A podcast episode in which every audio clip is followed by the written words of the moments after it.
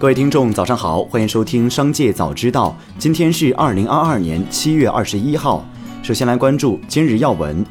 李克强强调，我们将保持宏观政策连续性、针对性，继续着力帮扶市场主体疏解困难，留住经济发展的青山。宏观政策既精准有力又合理适度，不会为了过高增长目标而出台超大规模刺激措施、超发货币。预知未来，要坚持实事求是，尽力而为，争取全年经济发展达到较好水平。针对近期媒体报道字节跳动自研芯片一事，公司副总裁杨振元表示，公司无通用芯片商业计划，没有涉足 CPU、GPU 等通用芯片业务。除了主要采购 X 八六芯片，字节也和芯片供应商探索 RISC 架构芯片在云端的使用。字节的自研芯片探索主要围绕自身视频推荐业务展开，研发团队将为字节大规模视频推荐服务专用场景定制硬件优化，如视频编解码。云端推理加速，以期提升性能、降低成本。再来关注企业动态，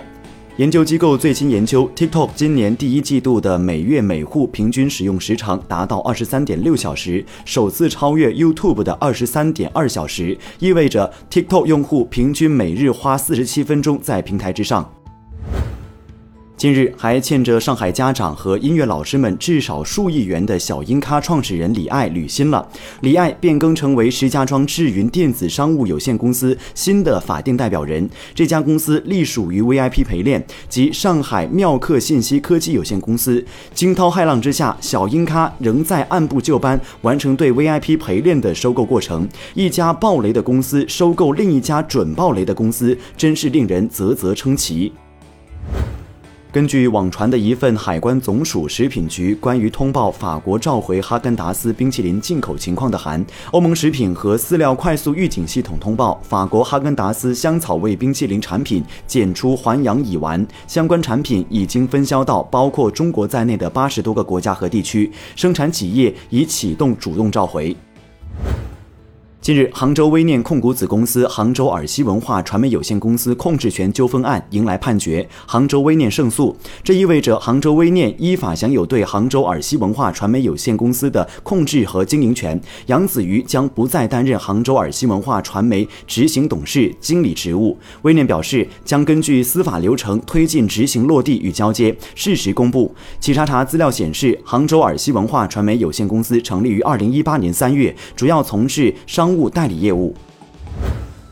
据报道，今年六月下旬至七月上旬，该报记者应聘进入必胜客北京和谐广场店和魏公村店，发现后厨存在多种食品安全问题，餐厅管理人员篡改效期标签，食材不按时废弃，烹炸油十天才换一次，酸价超标近一倍。七月二十号上午，必胜客中国官方微博发布消息称，关于媒体报道的北京必胜客和谐广场店和魏公村店的相关情况，公司高度重视，已立即对上述两家。餐厅进行闭店调查，感谢社会对我们的监督。七月十九号，华为在银行间市场披露今年第四期中期票据申购说明，发行规模四十亿元，期限三年，申购期为七月二十号九时至二十一号十七时，申购利率区间为百分之二点六到百分之三点二。华为今年尤其加大了国内市场融资的力度，在过去三年，华为发债额度总额都控制在一百亿元以下。今年若加上此次发行的四十亿元中期票据，将达到二百一十亿元，是二零二一年发债。的两倍多。恒大汽车首款车型恒驰五已于日前开启预售，价格为十七点九万元。近日，有媒体在采访恒驰新能源汽车集团总裁刘永卓时表示，恒驰五市场反应非常的好，比预期还要好。应该从目前来说，恒驰大卖已成定局。近日，货拉拉关联公司深圳一石货拉拉科技有限公司被列入经营异常名录。列入的原因为通过登记的住所或经营场所无法联系，作出决定机关为深圳市市场和质量监督管理委员会福田局。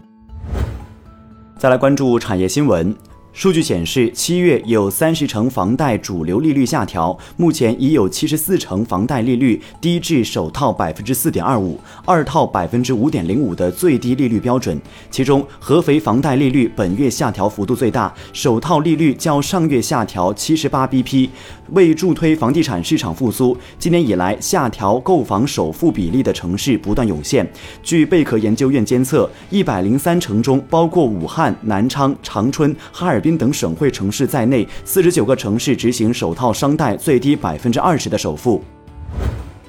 日前，国家统计局公布了三十一个省份二零二二年六月居民消费价格指数数据显示，二零二二年六月全国居民消费价格指数环比持平，同比上涨百分之二点五，同比涨幅创二零二零年八月以来新高。三十个省份居民消费价格指数同比涨幅高于上月，仅上海涨幅回落，其中广东最高涨百分之三点一，新疆最低涨百分之一点七。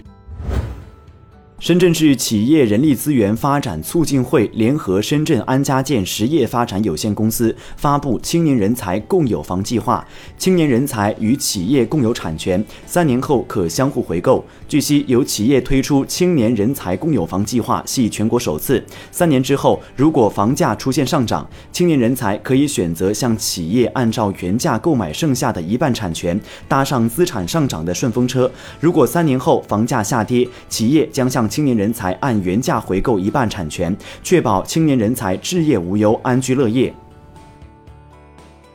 以上就是本期《商界早知道》全部内容，感谢收听，下次再见。